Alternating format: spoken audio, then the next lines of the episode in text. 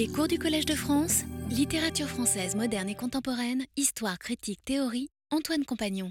J'ai pourtant beaucoup essayé, mais j'avoue que j'ai rarement pu dépasser la 30e page. Ça Bon. m'ennuie profondément, le style. euh, je Bon, mais qu'est-ce que vous aimez alors, mademoiselle? Moi, Aragon. Ah, c'est l'aragonienne, c'est l'aragonienne. Vous venez d'écouter un extrait de, du Masque et la Plume, émission culturelle du dimanche soir de France Inter, le 27 février 1966, sur le Proust de George Painter. Et la parole était donnée à la salle euh, avant le débat qui mettrait aux prises euh, les critiques. Robert Canters, Mathieu Gallet et Pierre Desmeron dans ces débats animés par François-Régis Bastide et Michel Pollack. Vous avez compris que je vais vous parler aujourd'hui de Proust 66.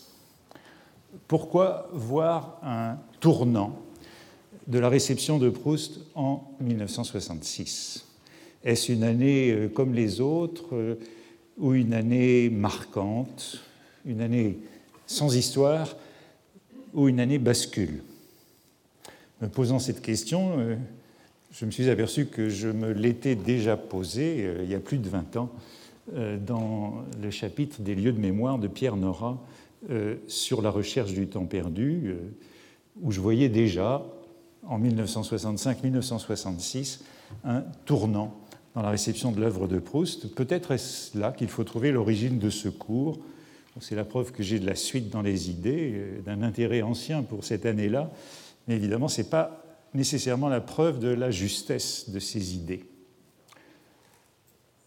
Après le purgatoire des années 1930 et 1940, hein, les années de Ma- Mauriac, de Malraux, de Céline, d'Aragon, de Sartre, et des fameuses déclarations anti-proustiennes de Céline ou de Sartre, l'œuvre de Proust a traversé une lente inflexion dans les années 1950, avec la publication de Jean Santeuil en 1952, du Contre Sainte-Beuve en 1954 par Bernard de Fallois, la première Pléiade en 1954 par Pierre Clarac et André Ferré, mais euh, Proust restait enfermé dans le cercle du snobisme, dans celui de la pédérastie.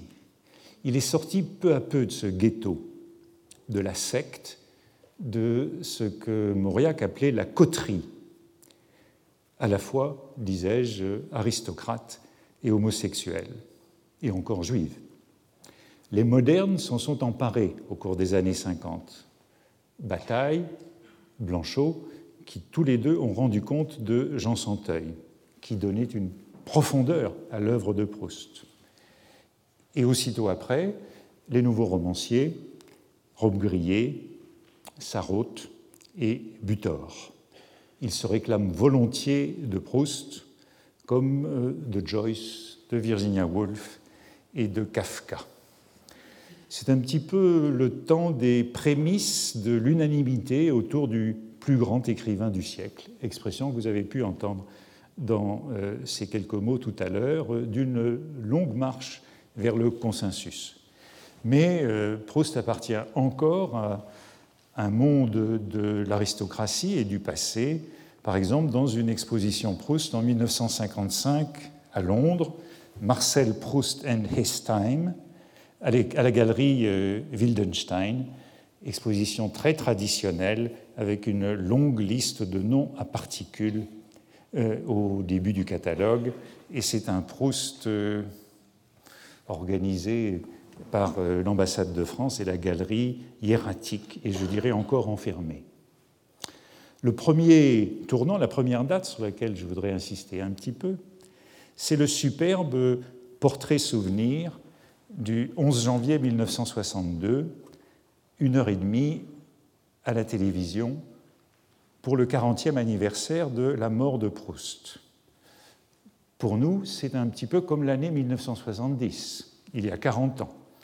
40 ans après la mort de Proust, nous sommes 40 ans après la mort de Mauriac ou du général de Gaulle. À l'époque, à peu près un foyer sur quatre avait la télévision. Je vous ai dit lors du premier cours qu'en 1965-66, la moitié lavé. Et bien sûr, une seule chaîne en noir et blanc de la RTF, télévision d'État, sous le contrôle direct du ministère de l'Information. On raconte qu'en 1964, peu après, lorsque l'ORTF a été créé et qui était censément plus libéré du ministère de l'Information, le général de Gaulle avait hésité à nommer euh, François Mauriac, président de l'ORTF. C'était lui qui décidait encore et il avait choisi finalement Vladimir Dormesson, autre académicien, en disant à Alain Perfit, son ministre de l'Information, Dormesson n'a pas le génie littéraire de Mauriac, mais Mauriac est un sensitif. Il s'enflammera pour le dernier chien perdu, comme il avait fait avec les Espagnols au moment de la guerre d'Algérie. Il vous fera part de ses états d'âme et la terre entière finira par le savoir. Prenez donc d'Ormesson. Cette télévision des années 60 était une télévision de haute culture, sans publicité bien sûr, mais avec quelques émissions culturelles célèbres, non pas scolaires comme celle dont je parlais la semaine dernière, mais éducatives. Telle était la mission de la télévision, une mission culturelle où les dramatiques étaient le genre roi au service des classiques. Certes, contrôlés par le ministère de l'Information, surtout le journal télévisé, mais où on trouvait des émissions comme ces Lectures pour tous de Pierre Desgroupes et Pierre Dumayet et Max Paul Fouché de 1953 à 1968, où tous les écrivains dont je parle cette année sont passés.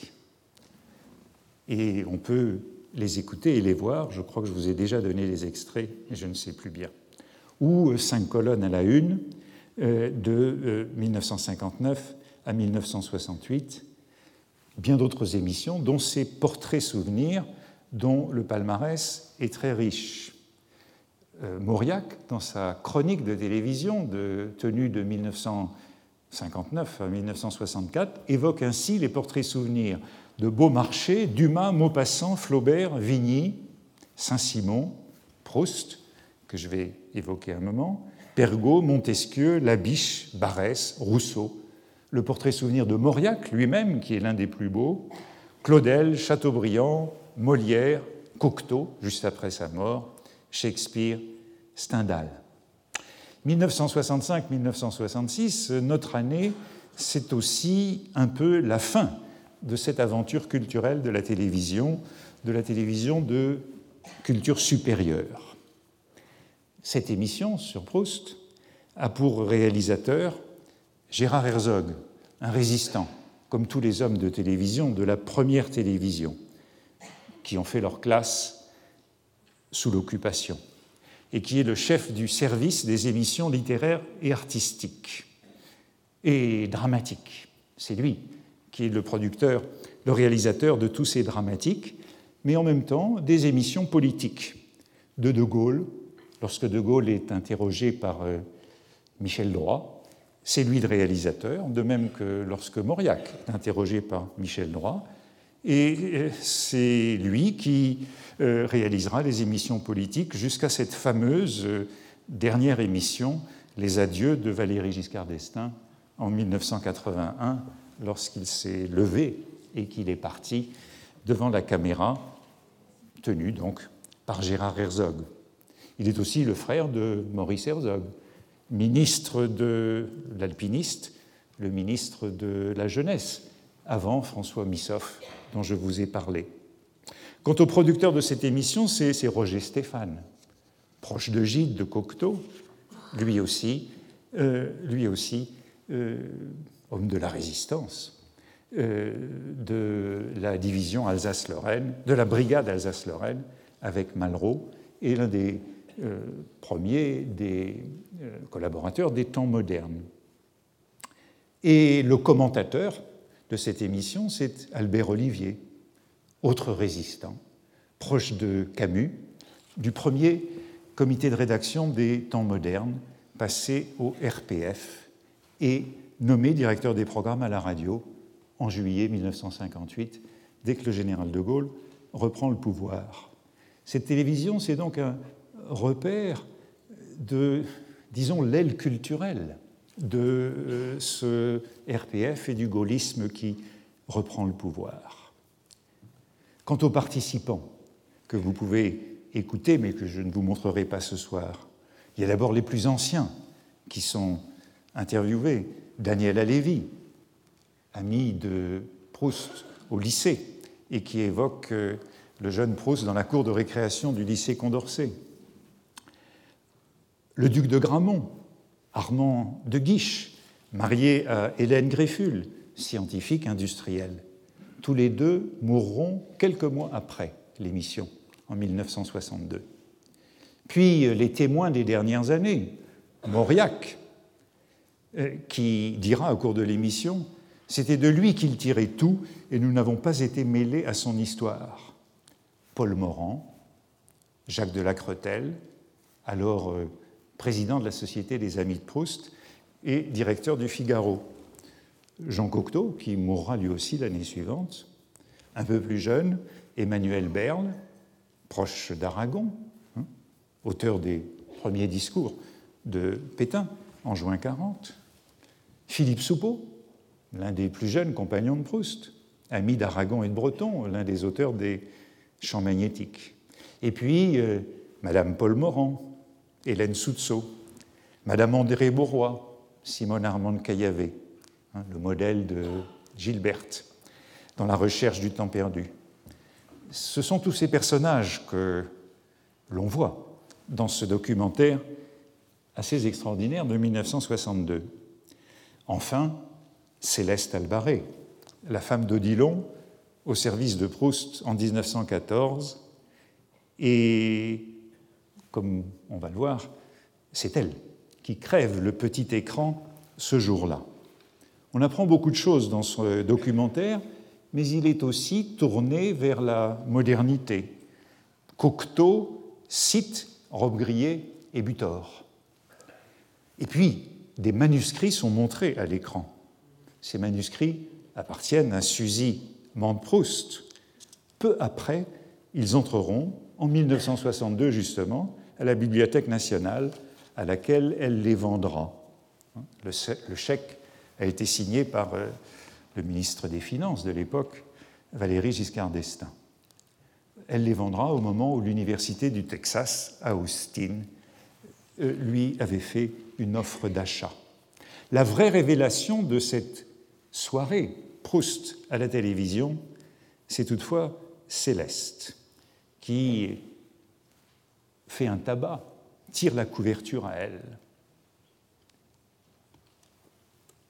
1913, Madame Céleste Albaret était au service de Proust.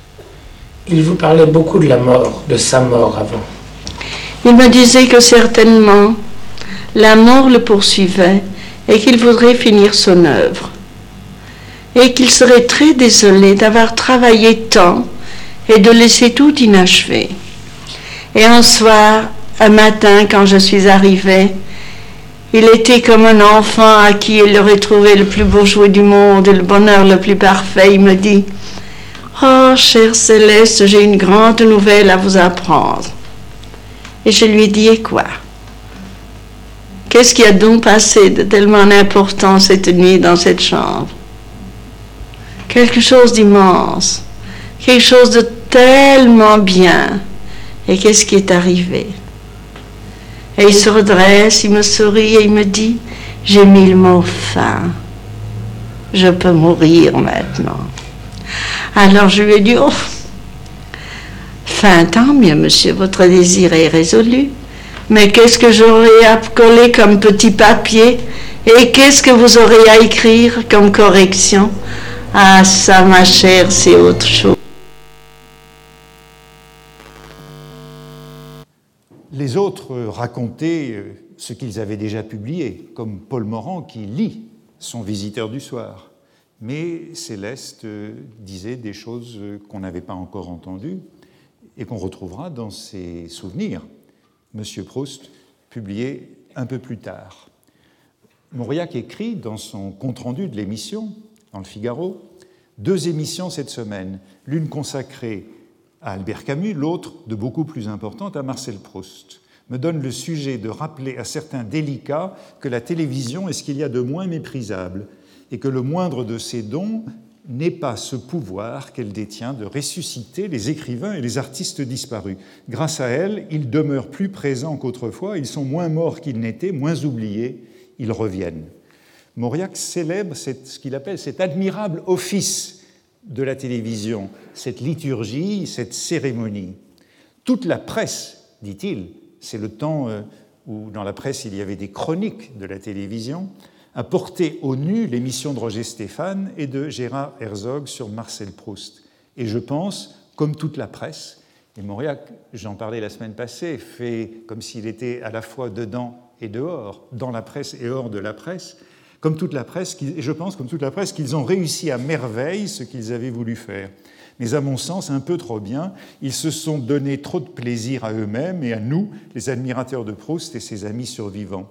Ce Proust, qui, comme a eu bien raison de le rappeler M. Albert Olivier, si célèbre qu'il soit, est inconnu de l'immense public de la télévision. Il aurait fallu penser un peu plus à ces millions de téléspectateurs qui hésitaient à tourner le bouton et les retenir presque de force.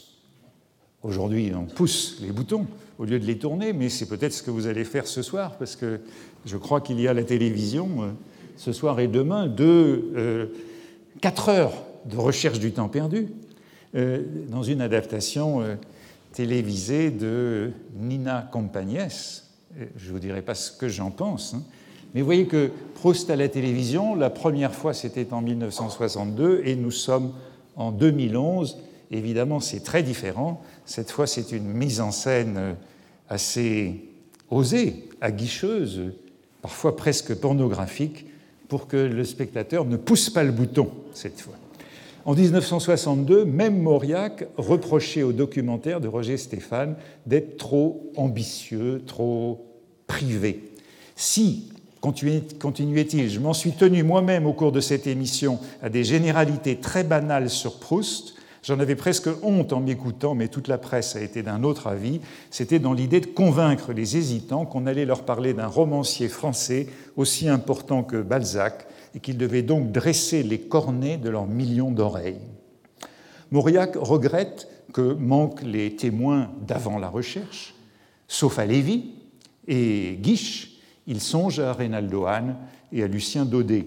Lucien nous parlait du génie de Proust alors qu'il n'était encore pour les gens du monde que le petit Proust.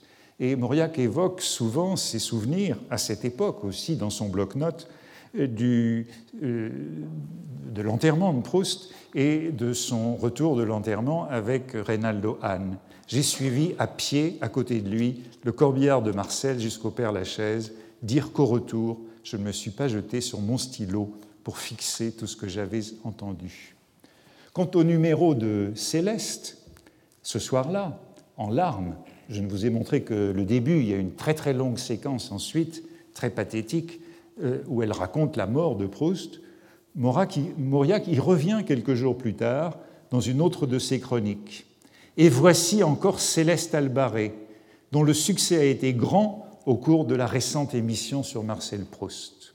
Elle n'apparaît pas ici en servante au grand cœur, mais en gardienne de la maison de Maurice Ravel, ce qui était sa fonction dans ces années-là.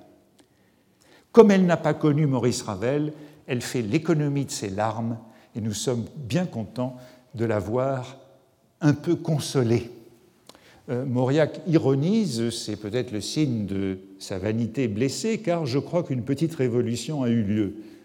Céleste, d'un seul coup, a éliminé le faubourg Saint-Germain, elle a évacué l'Académie, ce bal de tête qui occupait le reste de l'émission.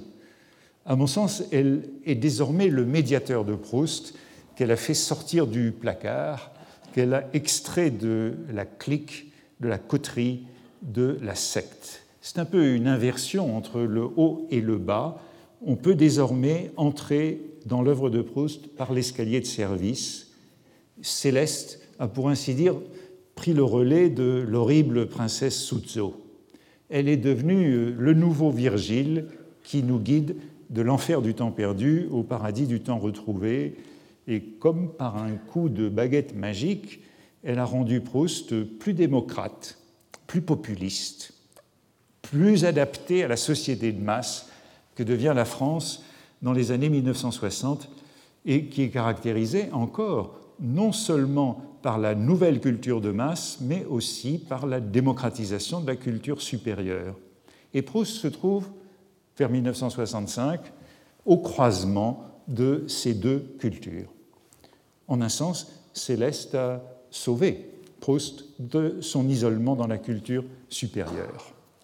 Je suis revenu un peu en arrière pour parler de ce portrait souvenir de 1962 parce que l'avènement de Proust à la télévision marque, à mon sens, une date, celle de l'entrée de Proust dans ce nouveau monde. Les derniers témoins sont encore là, Daniel Alévi, le duc de Gramont, mais je vous ai dit, il meurt dans l'année, Cocteau l'année suivante. Proust sera bientôt libéré des témoins, livré à des inconnus, et c'est un tournant important dans la réception d'une œuvre, de toute œuvre, mais particulièrement de celle de Proust, que cette libération. C'est le moment où on commence de faire des thèses, de vraies thèses, de gros doctorats d'État sur Proust, et non seulement des petites thèses d'université, comme on les avait jusque-là laissé faire à quelques jeunes filles sur Proust et les arts, la musique, la peinture, sujet en particulier pour étudiantes étrangères. Je vous évoquais, j'évoquais la dernière fois le petit film scolaire d'Éric Romer intitulé euh, Nadja à Paris. C'est une jeune étudiante américaine née à Belgrade, une étudiante d'aujourd'hui. Je suis américaine et yougoslave, née à Belgrade, américaine d'adoption. Eh bien, dans une des premières séquences, je prépare une thèse sur Proust, dit-elle, alors qu'elle prend la ligne de saut entre la cité universitaire internationale et la Sorbonne. Séquence suivante, c'est, euh, je, je, prépare une thèse sur Proust, c'est la raison officielle de mon séjour en France, mais ce genre de travail me laisse une très grande liberté dans l'organisation de mon temps. En fait, mes visites à la Sorbonne sont brèves et espacées. Le reste du temps, elle est à Belleville ou au but de Chaumont. Euh, les nouvelles approches euh, de Proust dans ces années-là euh, viennent d'abord de Suisse, avec Jean Rousset ou Georges Poulet. Un premier colloque sur Proust a lieu à Cerisy en 1962, dirigé par Georges Kataoui et Philippe Kolb. Georges Kataoui, juif d'Alexandrie, diplomate, proustien amateur, et l'un des médiateurs de Proust, avec euh, Philippe Kolb, l'universitaire américain, euh, qui travaille sur l'édition de la correspondance de Proust depuis les années 30. Ces entretiens sur Marcel Proust, colloque de Cerisy, sont publiés en 1966 avec des interventions euh, d'Henri Bonnet, Jean Mouton, Georges Poulet, Jean Rousset, Pierre-Henri Simon, Anthony Pugh, George Painter et encore quelques témoins, Lacretelle Gauthier Vignal. L'Assemblée est mêlée, mais un détail frappe, l'absence de tout universitaire français. Proust, 40 ans après sa mort, n'est pas encore entré à la Sorbonne. Les premières vraies thèses sont alors mises en chantier et elles seront défendues, elles paraîtront précisément en 1966. Et ce sont d'excellents ouvrages qui font toujours référence mais dont les auteurs n'osaient pas encore s'attaquer directement à Proust. Toujours tabou. Ils ne lui consacrent pas encore une monographie. C'est la thèse d'Émilien Carassus, Le snobisme dans les lettres françaises, de Paul Bourget à Marcel Proust, avec 80 pages sur Proust. Celle de Michel Raymond, La crise du roman, des lendemains du naturalisme aux années 20, où Proust est essentiel. Il, euh, il est tout, tend vers Proust, asymptotiquement. Suivront seulement à ce moment-là les thèses proprement proustiennes, qui sont celles de Jean Milly sur les pastiches de Proust, publiées en 1970 et donc entamées dans nos années, et celles de Jean-Yves Tadier, Proust et le roman, publiées en 1971 et entamées dans les années dont nous parlons. En 1967, janvier 1967, paraissent les premiers articles et de Tadier et de Milly. Faut-il rappeler que les thèses qui avaient été soutenues plus tôt euh, sur Proust l'avaient été en philosophie, comme celle d'Henri Bonnet ou de Jacques Nathan et non en lettres? Un titre a cependant fait date, le mince Marcel Proust et les signes de Gilles Deleuze, publié en 1964. À peine un livre dans sa première édition, mais un long article, une plaquette de 92 pages, et c'est encore une publication de philosophe. J'ai dit un titre a fait date, mais le titre devait justement changer entre la première édition de 1964, Marcel Proust et les signes, et la nouvelle édition de 1970, augmentée d'un gros chapitre et presque doublée de volume, Proust et les signes. C'est symptomatique. De Marcel Proust à Proust tout court. C'est exactement le changement, le tournant qui a lieu autour de 1966. C'est le moment où Marcel Proust est devenu Proust. Quand notre jeune homme, suivant la fameuse formule de Barès, est devenu l'écrivain du siècle.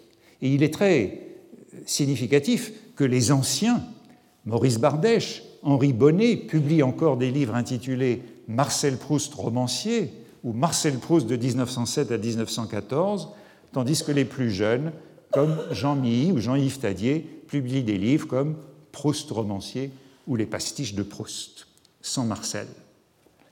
Bien sûr, 1971 sera l'année du centenaire de la naissance et de nombreux ouvrages, de nombreuses publications, célébrations auront lieu, notamment la sortie de Jean Santeuil et du Contre Sainte-Beuve dans la Pléiade et euh, beaucoup de numéros de revues.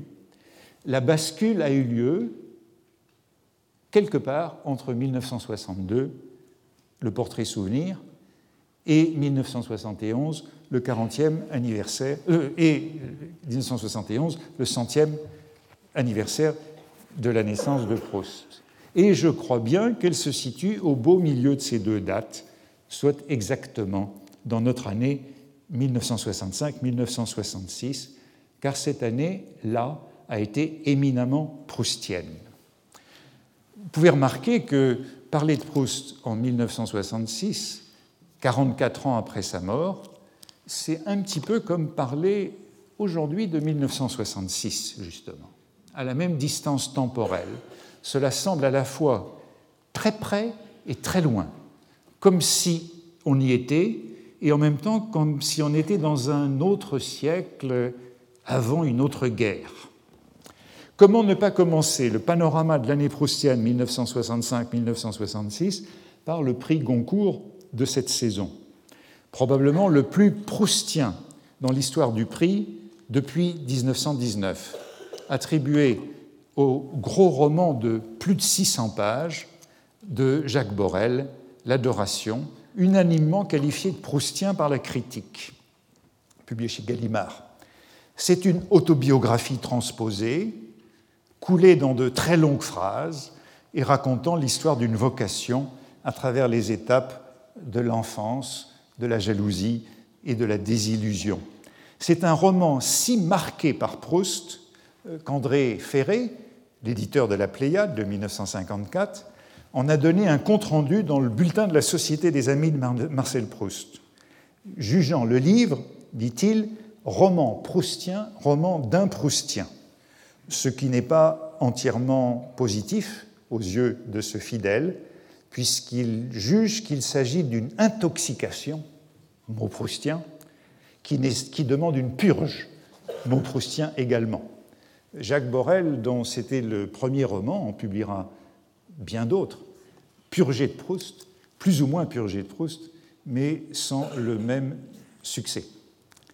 Ferré recense également euh, le roman, en 1966, le roman de Jean-Louis Curtis, La quarantaine, insistant sur ses aspects proustiens, notamment une sorte de balle de tête.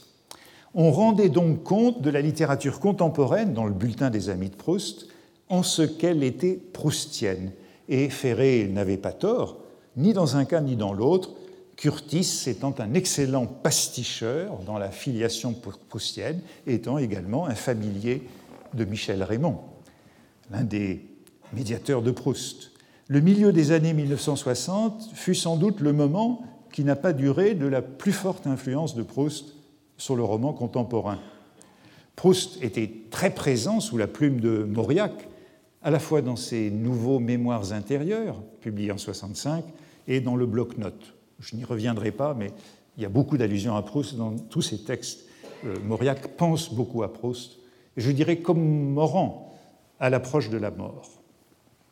1965 fut l'année d'une grande exposition Proust à la Bibliothèque nationale, rue de Richelieu, entre juin et octobre, avec près de 600 pièces exposées, un riche catalogue, euh, et euh, la raison de euh, cet événement était l'entrée du fonds des manuscrits de Proust à la Bibliothèque nationale, à la suite de l'acquisition que j'évoquais.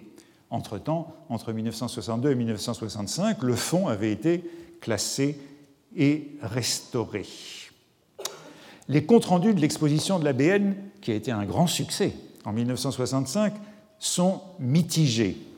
Dans les revues intellectuelles, disons, on ne succombe pas au charme des fanfreluches et des babioles. C'est le mot du recenseur d'esprit, dans une note sévère qui est intitulée Prestige de Proust et qui fustige ce nouveau conformisme entourant l'écrivain. Je le cite, Écrivain maniéré et d'accès difficile, il est annexé par une époque où le parler affecté gagne tous les milieux et où sévit une mode de surcharge et de fausse recherche. Proust appartient désormais à l'esprit du temps. Qu'un snob déchaîne les snobs, c'est tout ce qu'il mérite. Mais Proust est soudain sorti du cercle des snobs. Proust, qui avait un sens inné et parfois involontaire de la publicité, a fait que ce mythe Proust atteint désormais le grand public. Il y a presque autant de monde à la BN qu'aux rétrospectives du musée Jacques Marandré. Le succès de cette exposition, dit le chroniqueur, a été fait par les régiments de snobs et de professeurs de lettres qui l'aiment en consommateur, alors que pour les vrais amateurs de Proust, cette célébration ressemble à une profanation. Dans la revue Critique, revue moderniste elle aussi, on a une longue note de Jacques Bersani, Proust exposé. Et c'est une note qui est tout aussi acide. Euh, Bersani est encore un jeune Proustien, pionnier des travaux sur les manuscrits, fondateur avec Michel Raymond et Jean-Yves Tadier en 1972 de la nouvelle série des études proustiennes. Il rend compte de l'ensemble de l'actualité proustienne, non seulement donc l'exposition de l'ABN, mais aussi les premiers volumes de euh, la recherche du temps perdu dans le livre de poche, aux superbes couvertures de Pierre Faucheux que j'évoquais il y a quelques semaines, illustrées de photos et de manuscrits, ces manuscrits désormais à la Bibliothèque nationale. J'ai signalé la transition dans l'esthétique et dans euh, la marque du livre de poche euh, beaucoup plus populaire jusqu'à ces années 1963-1965. Et ces très belles couvertures euh, marquent bien cette transition, notamment si on les compare à la couverture d'un amour de Swann, qui était le seul titre de Proust disponible jusque-là dans le livre de poche. Bersani rend compte enfin de l'album Proust de la Pléiade, publié en 1965 et signé par Clara Quefferré, ou encore du livre de Philippe Julien, Robert de Montesquieu, Un prince 1900. Et Bersani caractérise toute cette actualité proustienne par un mot très proustien, l'idolâtrie, le péché de Raskin ou de Charlus, le sentiment de respect religieux qui nous saisit, dit-il, dans l'exposition de la BN, dans ce sanctuaire proustien si minutieusement agencé, système d'objets, d'images et de mots. Bersani est très dédaigneux pour ces manifestations proustiennes. Euh, il euh, juge encore pathétique la vie de malade, les souffrances qui ont été celles de Proust, mais certainement pas assez romantique pour susciter une biographie à succès. Sur ce plan-là, il se trompe complètement puisque, je vais y venir dans un moment, le livre de Painter sera un best-seller de l'année. Il conteste encore la présence de tous ces objets sans rapport avec l'œuvre. Mais il est encore plus méchant, dirais-je, pour l'album Proust de la Pléiade que pour l'exposition de la BN. Cet album Proust est situé, dit-il, tout entier du côté du temps perdu.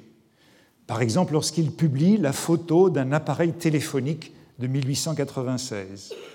Du moins à la télévision, à l'exposition de la BN, il y a des manuscrits, ce qui sauve un peu l'exposition. Il n'y en a pas dans l'album. Euh, on est dans les simulacres, l'iconographie de la vie est celle et non celle de l'œuvre. Euh, Bersani rappelle qu'il y avait déjà quelques volumes illustrés sur Proust, comme ceux de Georges Cataoui ou d'André Mauroy, et euh, la comparaison est un peu mal intentionnée, car les auteurs précédents n'avaient pas véritablement publié d'iconographie de, Proust. Et curieusement, Bersani ne mentionne pas l'autre volume illustré qui est paru en même temps que l'album de la Pléiade, le Proust de la collection Génie et réalité chez Hachette. Reste que Bersani observe ainsi, de manière tout à fait judicieuse, l'entrée de Proust dans l'âge de l'image, de l'imagerie, bien avant que la recherche ne soit coloriée dans des bandes dessinées. Cependant, Bersani fait l'éloge des deux premiers volumes du livre de poche, soigneusement établis, pour ce que rebute le texte fautif de l'édition ordinaire ou que décourage le prix de la Pléiade. Il observe une seule euh, réserve. Autant que mettront apparaître les autres tomes de la recherche, on pourra juger si le livre de poche est une entreprise culturelle ou commerciale. Et vous y retrouvez un écho du débat que j'évoquais il y a quelques semaines sur la culture de poche, culturelle ou commerciale. De fait, comme on sait, le premier tirage de Proust dans la, collection, dans le livre de poche, a été très vite épuisé. Et la suite n'a pas tardé, 1966 pour le côté de Guermantes et Sodome et Gomorre, 1967 pour la prisonnière Albertine disparue et le temps retrouvé. Si le Proust de Leuze creuse cependant son sillon dans ces années-là, entre 64 et 66, l'événement proustien de l'année, qui fait à mes yeux pendant avec le Deleuze comme euh, deux chats de faïence sur la cheminée, c'est assurément la biographie de George Painter. Marcel Proust, traduction par Georges Cataoui et R.P. Vial. De nouveau, Cataoui très présent euh, autour de Proust jusqu'à ce moment-là et encore dans les années 70. Elle est publiée en deux volumes au Mercure de France euh, au début de 1966 et à la fin de 1966. Les deux volumes anglais avaient paru en 1959 et 1965. Et euh, je l'ai signalé, ce, livre figurera parmi les, bonnes ventes de l'année selon euh, les statistiques données à la fin de 1966, 30 000 exemplaires pour chaque volume. Le Proust de Painter, venant dans la foulée de l'exposition de la BN, s'est bien vendu malgré une critique plutôt réservée. Et ce cas illustre la divergence, pourrait-on dire, des médiateurs et du public. Euh, je vous ai fait écouter, pour commencer, le prologue du débat euh, du masque et la plume, où euh, Canters, Gallet et Deméron, sans toutefois déconseiller le livre, condamnent tous les trois une démarche qui, disent-ils, n'apporte rien à la compréhension de la recherche ni de sa genèse. Au fond, le Proust de Painter, nous disent-ils, c'est un livre qu'il faut lire, même si on n'est pas d'accord. Avant la publication en français, dans le Nouvel Observateur du 11 août 1965, on trouve, sous la plume de l'écrivain Roger Grenier, qui vient encore de publier un roman chez Gallimard, un entretien avec Painter, à qui il est allé rendre visite à Londres, sous un chapeau ironique qui compare le succès de sa biographie et celui d'un livre de John Lennon, le leader des Beatles, qu'on voit à côté du Painter dans les librairies de Londres. J'ai toujours été intrigué par les biographes, asserte Grenier, avec le, le soupçon du français pour un genre réputé anglais. Il s'étonne. Painter, dit-il, n'appartient pas à la coterie. Il est tombé sur Swan's Way par hasard dans une bibliothèque quand il avait 14 ans. Grenier est tout en foi conquis par euh, l'érudit anglais. C'est un travail universitaire, dit-il, qui pourrait être ennuyeux, mais qui cesse d'être un ouvrage d'érudition pour devenir aussi émouvant, aussi beau, aussi transparent qu'une œuvre d'art. Et Painter, cela déconcerte aussi Grenier, a travaillé exclusivement en bibliothèque sur les souvenirs, les correspondances publiées. Il n'a cherché à voir personne, il a même évité les contacts avec les témoins. Les témoins ont vidé leur sac, dit Painter. Ils n'ont plus rien à dire qu'il n'ait déjà écrit cent fois. Ilié ne l'a pas davantage intéressé. De fait, une seule personne l'a ému toujours la même, de Nouveau Céleste, entendu à la BBC, et qui est bien la révélation des années 60. Painter souligne encore Je suis un homme normal, je suis marié, j'ai deux filles, comme s'il était encore anormal de s'intéresser à Proust au milieu des années 60, ce qui pourrait expliquer l'absence de thèse jusque-là. Et Roger Grenier de conclure George Painter, porté au nu par toute la critique anglaise, ne m'a pas caché son inquiétude avant la parution de la traduction. Les Proustiens, dit Painter, sont des gens féroces. En effet, lorsque le Nouvel Observateur rend compte de la traduction euh, en 1966, au début de 1966, c'est sous la plume de euh, Jean-Louis Bory. Euh, excusez-moi, ça c'est l'article de Grenier. Voici l'article de Jean-Louis Bory. Et la critique est très réservée, de la même manière que Bersani devant l'exposition de la BN et l'album de la Pléiade. On nous détaille la petite histoire du temps perdu. Il y a aussi euh, ces traces d'anglophobie. Peu s'en faut que Swann ne prenne l'accent anglais. Du moins voilà, Proust, possession britannique.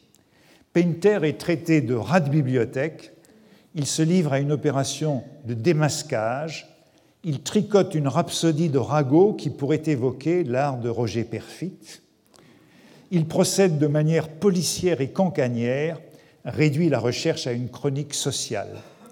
Et Bory, s'il retient comme de nombreux critiques l'expression d'autobiographie créatrice, utilisée par Painter pour euh, désigner la recherche, euh, dénonce l'ouvrage comme, je cite, une tentative de réhabilitation de la critique universitaire pour qui l'admiration est historique avant d'être esthétique. Cela est dit en, pleine querelle de la nouvelle critique entre Roland Barthes et Raymond Picard, sur laquelle on aura à revenir. Et c'est un peu la flèche du Part. Bory conclut que le livre de Painter est surtout utile par son index. Painter n'a qu'une connaissance extérieure du roman, c'est le fichier de l'inspecteur Sherlock Painter qui ignore l'expérience poétique, la vérité romanesque. Devant le vertige de la musique, l'ingéniosité policière demeure à jamais impuissante. L'article est assez représentatif de la critique parisienne pour accueillir cette biographie.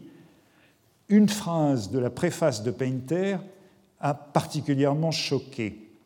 Et cette phrase désigne la conviction essentielle du biographe, c'est la prémisse même du livre.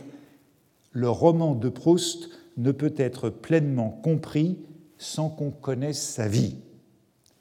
Et cette affirmation de Painter est reprise à la page suivante euh, sur un mode encore plus provocant, c'est cette phrase qu'on trouve partout citée, on peut se demander ce que connaissent de la recherche ceux qui ne connaissent que la recherche.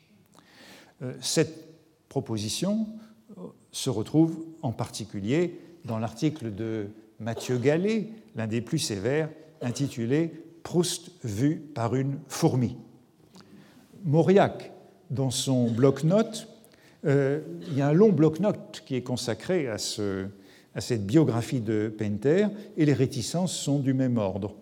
J'écoute dans ce livre anglais comme la mer dans un coquillage l'immense et dérisoire rumeur de ce petit monde proustifiant auquel Proust ne doit rien et qui doit à Proust de n'être pas anéanti. C'est un renversement qui deviendra un lieu commun. Proust ne doit rien à Montesquieu, c'est Montesquieu qui doit à Proust qu'on pense encore à lui.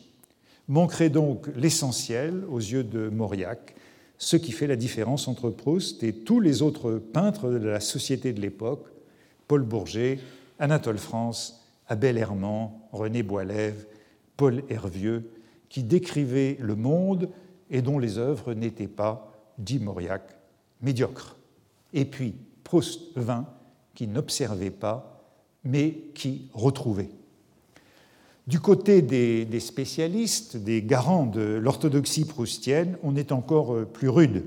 Ainsi, dans le bulletin des amis de Marcel Proust, la publication, la seule à l'époque, on trouve une brève note d'Henri Bonnet en 1966 qui rend hommage à la documentation de Painter, mais qui regrette l'insuffisance de sa critique des sources et des témoignages, son manque de prudence dans l'authentification des ragots. Henri Bonnet, c'est un Proustien de la génération suivante qui deviendra l'un des gardiens du temple. Bonnet annonce une vraie recension et elle vient l'année suivante dans le bulletin de 1967. Elle est très longue, très sévère. Bonnet distingue d'emblée les deux publics de Proust. Si la biographie de Painter est de nature à plaire au grand public, elle ne donne pas pleine satisfaction à ceux qui sont exigeants en matière d'objectivité et de vérité. Elle s'est donc vendue, mais pour de mauvaises raisons. Bonnet s'en prend à un défaut de méthode, car l'œuvre elle-même est traitée comme une source, ce qui entraîne une confusion de la fiction et de la réalité. Bonnet est encore choqué par le traitement réservé par Painter à la vie sexuelle de l'écrivain. Pourtant, Bonnet 20 ans plus tard, n'hésitera pas à publier un petit livre encore plus indiscret sur les amours et la sexualité de Marcel Proust. Oui, qu'il dira toujours Marcel, encore en 1985. Il condamne le portrait d'un Proust juif honteux, hystérique jaloux de son frère, tourmenté par son complexe d'Édipe, voué à l'inversion par sa mère et plein de mépris pour son père. Cette psychologie profonde, cette analyse de la vie intime irrite en bonnet l'admirateur de Proust, désireux d'une biographie de l'œuvre. C'est ce qu'il fera, lui, en 1971, dans Marcel Proust de 1907 à 1914, biographie de l'œuvre réduite aux années de la genèse du roman. Le Proust de Painter se vend donc en dépit des récriminations des vieux proustiens comme des avertissements de la critique périodique si bien que seules les plumes paradoxales, hautaines, ironiques, peuvent se distraire à le défendre. Et j'en retiendrai deux qui me semblent assez exemplaires.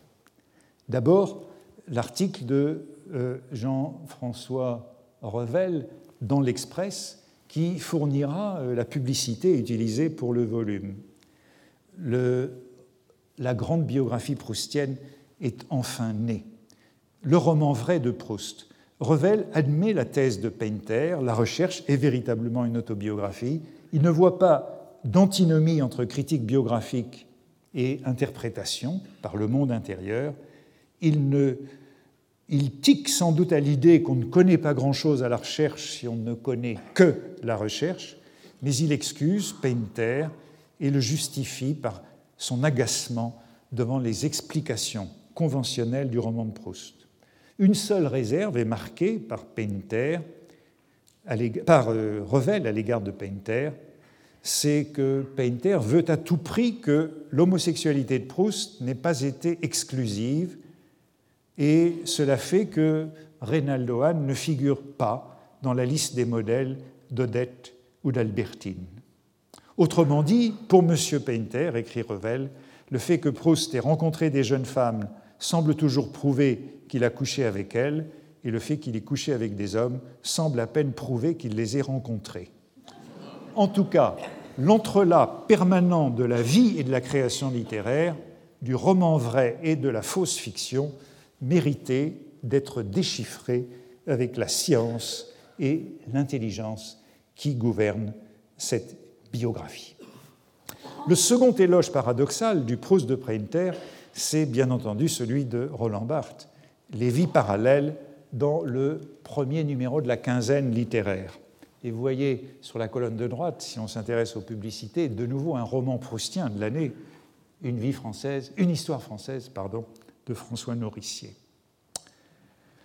Barthes, de manière inattendue, en pleine querelle avec Picard, change de terrain et sauve le livre.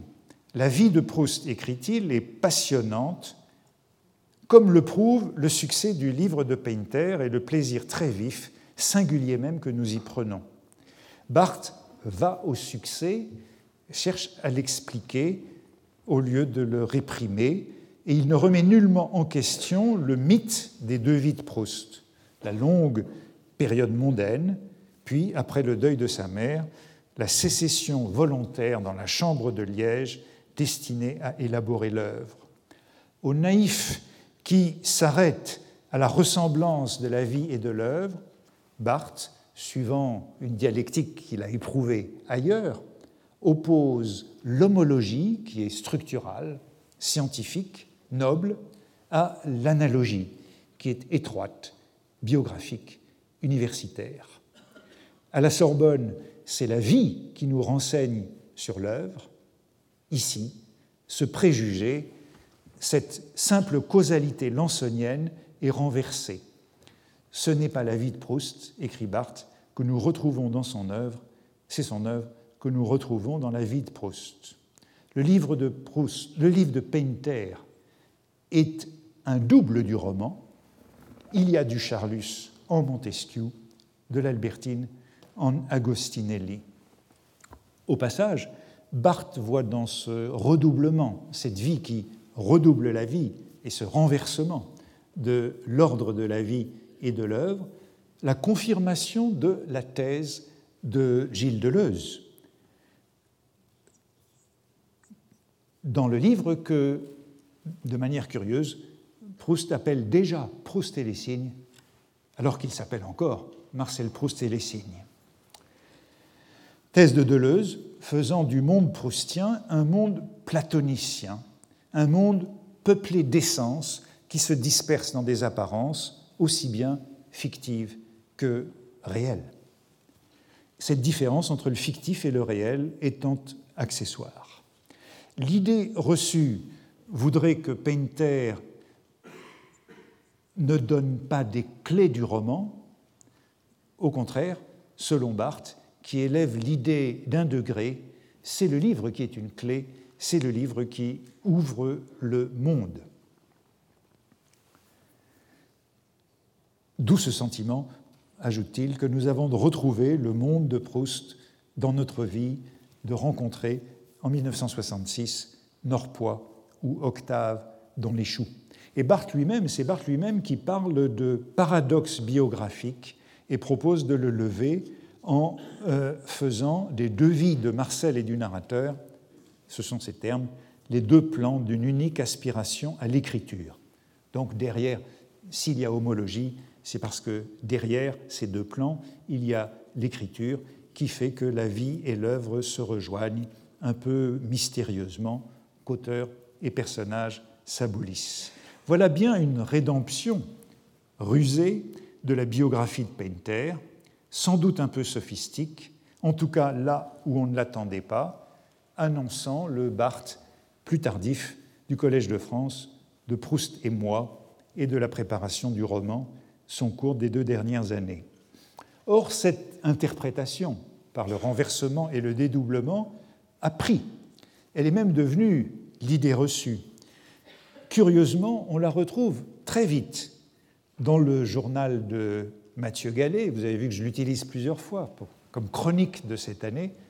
Mathieu Gallet, très hostile à Proust au printemps de 1966, dans l'émission de radio et dans son compte-rendu, et qui écrit dans son journal, le 18 août 1966, La vie de Proust, sans intérêt, sans aventure ni voyage, on s'en passionne pourtant.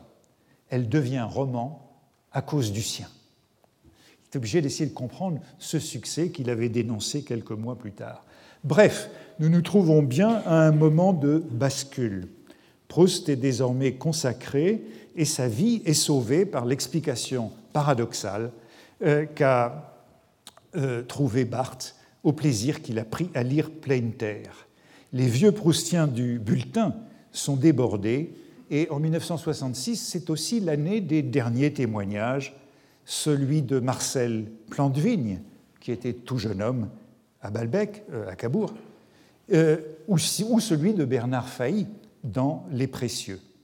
Mais, comme je le disais, c'est Céleste qui l'emportera. 1966, je conclus rapidement, c'est encore l'année des lettres retrouvées de Philippe Kolb, avec la grande lettre d'Agostinelli à son départ. C'est l'année où Jean-Claude Fasquelle retrouve dans les archives de sa maison, c'est-à-dire de sa famille, le fameux, l'ahurissant rapport de Jacques Madeleine, le premier lecteur de Proust en décembre 1912. Lettre, euh, rapport qui est publié dans le Figaro littéraire du 8 décembre.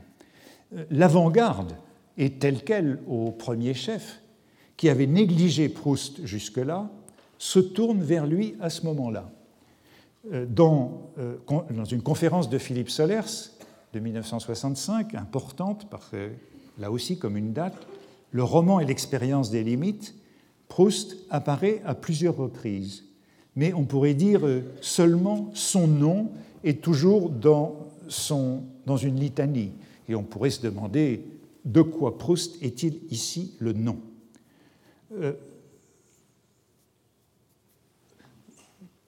Pour Robbe-Grillet, il sert à critiquer le mythe entretenu par le nouveau roman. C'est Robbe-Grillet qui est la cible.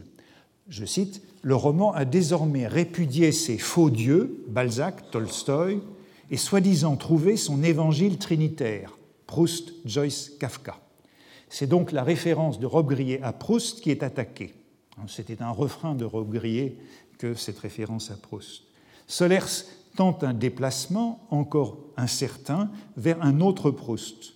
Peut-être, écrit-il, après tout, Proust, Joyce, Kafka et les autres ont-ils fait tout autre chose que préparer la voie de ce qu'on nous présente avec une obstination lassante et académique, comme étant le roman moderne.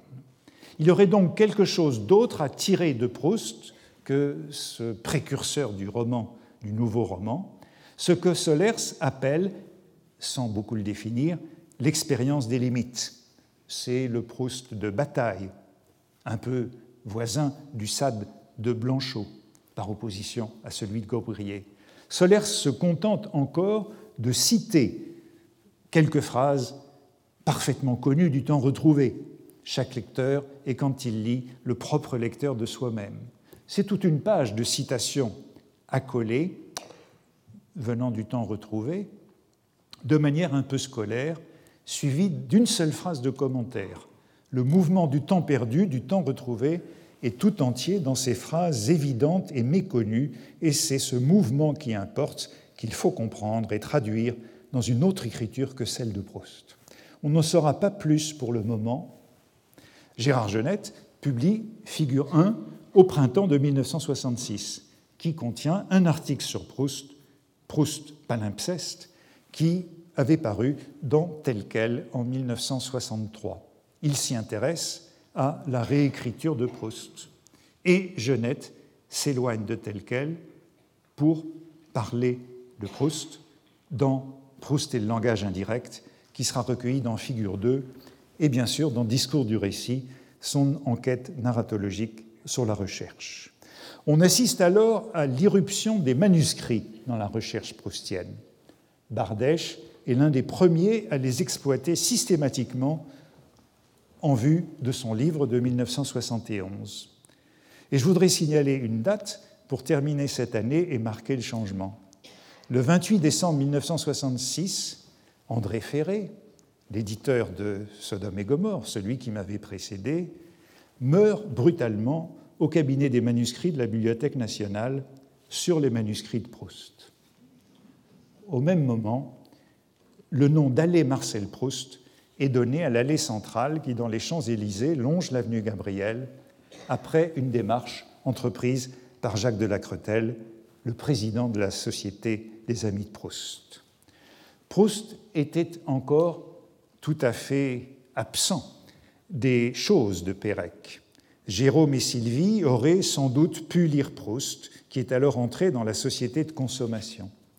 En 1966, les baby boomers se sont emparés de lui et il est resté, me semble-t-il, au centre de la culture depuis cette date.